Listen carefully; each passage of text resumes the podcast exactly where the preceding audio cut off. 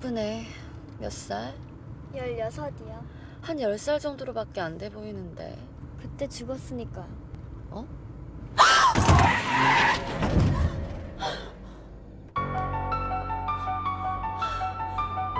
连环杀人事件竟与热销漫画的内容一模一样，这背后究竟是人为还是巧合？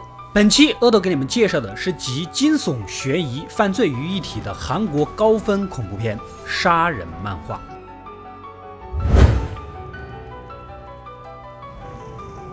故事当然发生在韩国了。我们的女主是网络上冉冉上升的人气漫画家，作品大受观众的追捧。这天，她刚刚画完新作啊，随即就发给了对接的杂志社女主编。此时已是深夜，另一头的主编独自一人坐在空荡荡的办公室守着啊。收到新稿子，颇有些高兴。然而，等他看到女主漫画的内容的时候，大惊失色，因为这期漫画里的故事正是他小时候的事儿。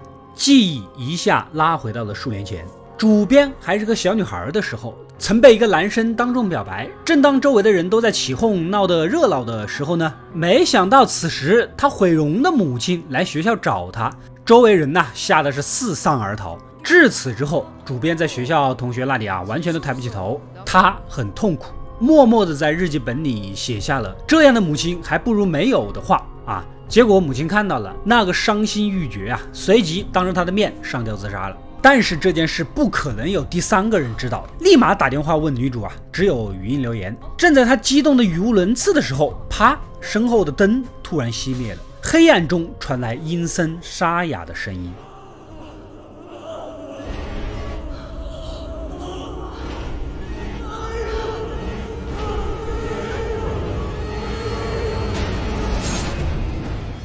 次日，主编死在了公司，脸被美工刀划得血肉模糊。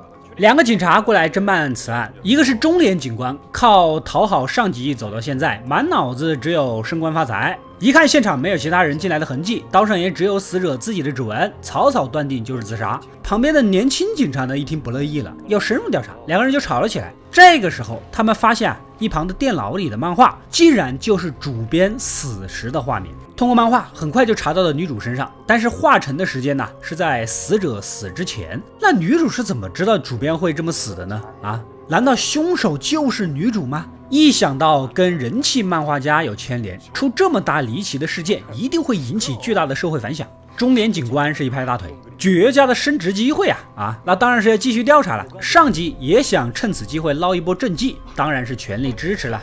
中年警官兴冲冲地找到女主家啊，女主这个时候才知道主编已经死了的事儿。她的精神呢是长期有些恍恍惚惚的，分不清现实和虚幻的界限，经常产生幻觉，身上呢还莫名其妙的出现伤口。面对警察的问话，她心神不定。说话呢也结结巴巴，回答中新出的漫画呀没有其他人看过，那就排除了别人模仿漫画情节杀人的可能性呐。那凶手不是你是谁呀？紧接着，警官拿出了一叠现场照片，用现场自杀的惨状看看他的反应。看样子呢，他也是被吓得很突然，应该不是真正的凶手。等人一走，女主就犯了嘀咕：难道说他真的有预知未来的能力？赶紧看看自己的下一张漫画。这是一个叫做收尸人赵氏的故事。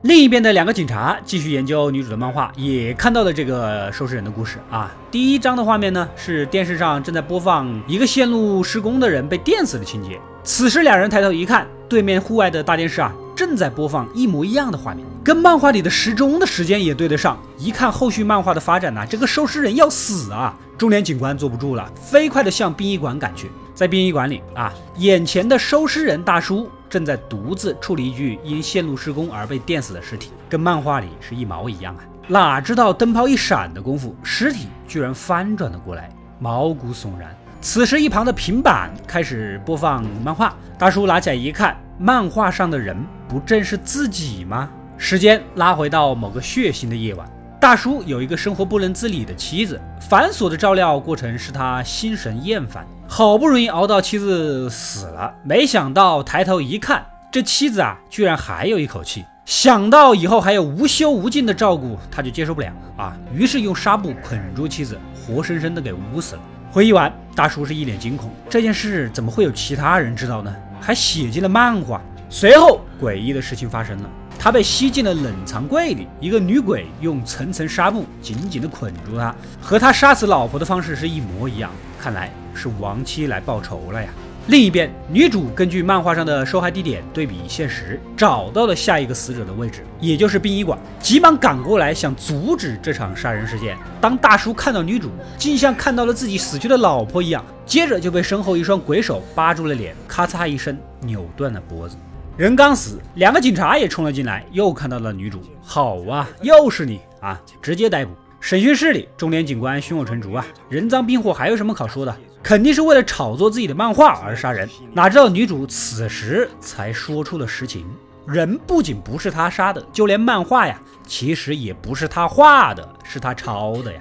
原来之前呢，他灵感枯竭，被催得完全交不出东西，不知道哪里呢，突然发来了匿名的邮件，里面竟然是一些全新的漫画，没有在任何地方发表过。情急之下，他管不了那么多，女主直接照抄下来。这些杀人漫画正是从那个邮件里面照抄的。立马调查邮件的地址，却是女主曾经住过的一个小区。更巧的是，收尸人大叔啊，也住在这里。他呢，还有一个失踪的女儿。警官呢，把他女儿的照片给女主一看。这一看不得了啊！女主彻底不淡定，表情瞬间变得害怕起来。原来在几年前，女主还是个住在这里的小白漫画家，而收尸人的女儿阿贤是小区的扫把星啊，老是在墙上画一些莫名其妙的画，像是预言一样，画谁谁就死。之前画了一个小女孩出车祸，没想到小区屠宰场里的小女孩啊，过几天真就被车撞死了。于是小区里的人都觉得阿贤很晦气，经常的欺负她。这天，阿贤又被人欺负，女主呢勇敢地冲出来保护，之后两人就成了好朋友，住在了一起，情同姐妹。后来因为小区的人想赶走他们，把他们房子给烧了，混乱中阿贤永远的消失了。两人来到烧毁的房子，警官发现角落里有一个完好的电脑啊，屏幕上正是女主抄袭的漫画。看来匿名邮件应该是阿贤发的，那么人也必然就是阿贤杀的了。两个人吃饭的途中，女主突然收到自称是阿贤发来的短信，要求见面啊。于是女主慌不择路的抢了车，去到约定的地点。然而没想到啊，发短信的人竟然是那个年轻的警察，骗女主过来是要绑架她。这边的中年警官呢，给小年轻警察呀打电话，跟他说的女主逃跑的事儿。原本这小年轻面不改色心不跳的撒谎，谁知道说漏了嘴。中年警官毕竟是老江湖，觉察到了异样，立马动身去追。在废弃的大棚，小年轻警官就缓缓的道出了往事。原来六年前啊，开车撞死屠宰场小女孩的就是小年轻。那天夜晚下着大雨，他不小心把小女孩卷入车底，奄奄一息。原本他是打算救人的，但此时女朋友打来了电话，他俩的婚事啊，他的父母答应了。一想到自己刚刚得到的警察的工作和美好的婚姻，如果因为车祸而坐牢，人生不就毁了吗？于是他缓缓地松开了拉住的小女孩的手，啊，逃逸了。过了这么几年风平浪静的生活，原本以为这件事就这么过去了，没想到居然在漫画里看到了当年的惨状。他能不害怕吗？所以这几天小莲心借口请假，实际上一直都在暗中调查，顺藤摸瓜的就知道了女主和阿贤的事儿，想逼问出阿贤的下落，彻底的解决后患。女主哪里知道人在哪儿呢？啊，小莲心正准备一榔头下去，此时浑身是血的小女孩突然出现在面前，找他复仇来了。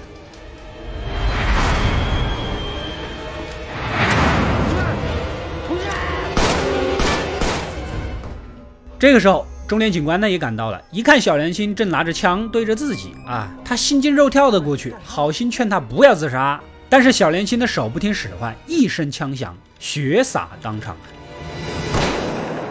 隔天，警察前来取证调查，因为中年警官也在现场，上级呢也怕受到牵连，也跟着一起断定就是自杀，强行给案子定调啊。这边女主安全回到家之后呢，又收到了一封匿名邮件，这回的漫画竟然是重现了她和阿贤的故事。原来收尸人大叔杀死瘫痪的妻子后，不敢直视和妻子长得很像的女儿，于是就把阿贤单独的关在了停尸房。久而久之，那些徘徊在停尸房的冤魂选择跟阿贤倾诉心肠，也就导致他控制不住的想把冤魂的故事画出来。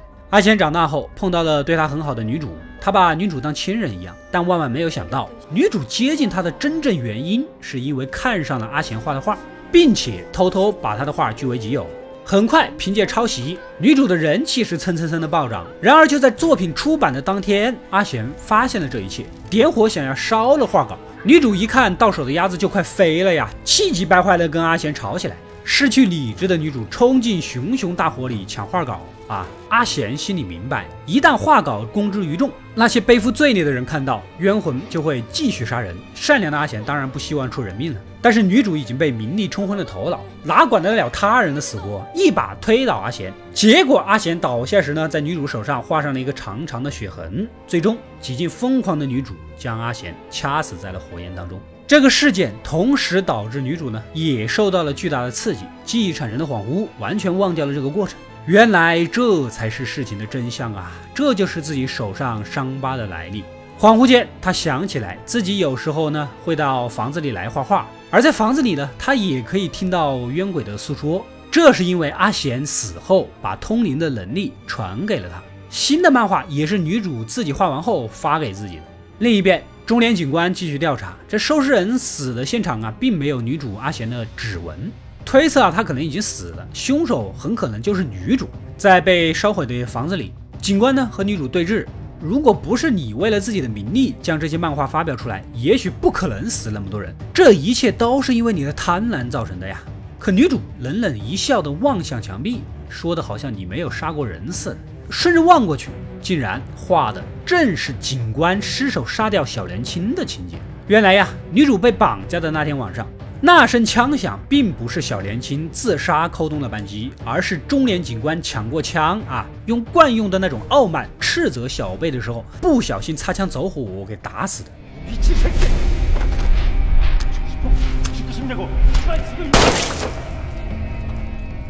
中年警官为了掩盖罪行，擦掉了自己的指纹，伪装成了自杀的样子。他这次来呀，就是想公报私仇，杀掉当时在场的唯一证人。眼看被揭穿，气急败坏的中年警官准备杀人灭口。然而此时，小年轻的鬼魂出现，他当然是来报仇的了，一把扳起他的手腕，用枪口对准了警官自己的头。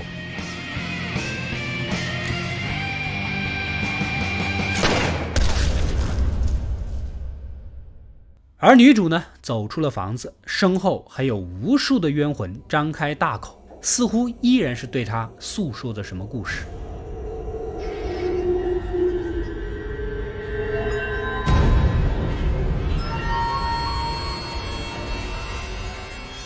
那么杀人漫画的故事到这里就结束了。本片剧情紧凑，反转连连，不断挑战和颠覆你对眼前角色的认知。除了通灵的阿贤，基本是全员恶人呐！啊，每一个人都做过肮脏卑鄙的勾当，所有都受到了应有的惩罚。当然了，女主还活着，毕竟阿贤死了。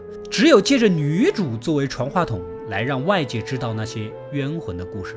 嫌弃母亲丑、见死不救的主编，最后被毁容而死。杀妻虐女的收尸人如妻子一样的方式被杀，意外肇事逃逸的年轻警官也因意外而死，而枪杀他人的中年警官呢，被自己一枪毙命。所有的蛊皆是之前种的因，果真是天道好轮回，苍天饶过谁呀？阿贤的事儿告诉我们，交友需谨慎，你以为的朋友可能只是利用你，利用完了还背后插你一刀。女主编的事儿呢，告诉我们养娃需谨慎，不好好教育，可能就养了一只白眼狼。收尸人的事呢，告诉我们结婚需谨慎。熟悉的枕边人，下一秒可能就变得那么的陌生。小年轻的事情告诉我们，不要超速行驶，更不要肇事逃逸。该承担的责任，坦然承担。中年警官的事呢，告诉我们不要用枪敲别人的头，很可能会走火啊。有争议的是，到底是真正的鬼出来杀人，还是这些心怀鬼胎的人自己的精神折磨杀死了自己？很难说得清楚。也许当你做了极端的恶事。恶鬼就会凿开你内心的大门，让你永远都不得安宁。所以说，踏踏实实做个善良的人才是最重要、最快乐的。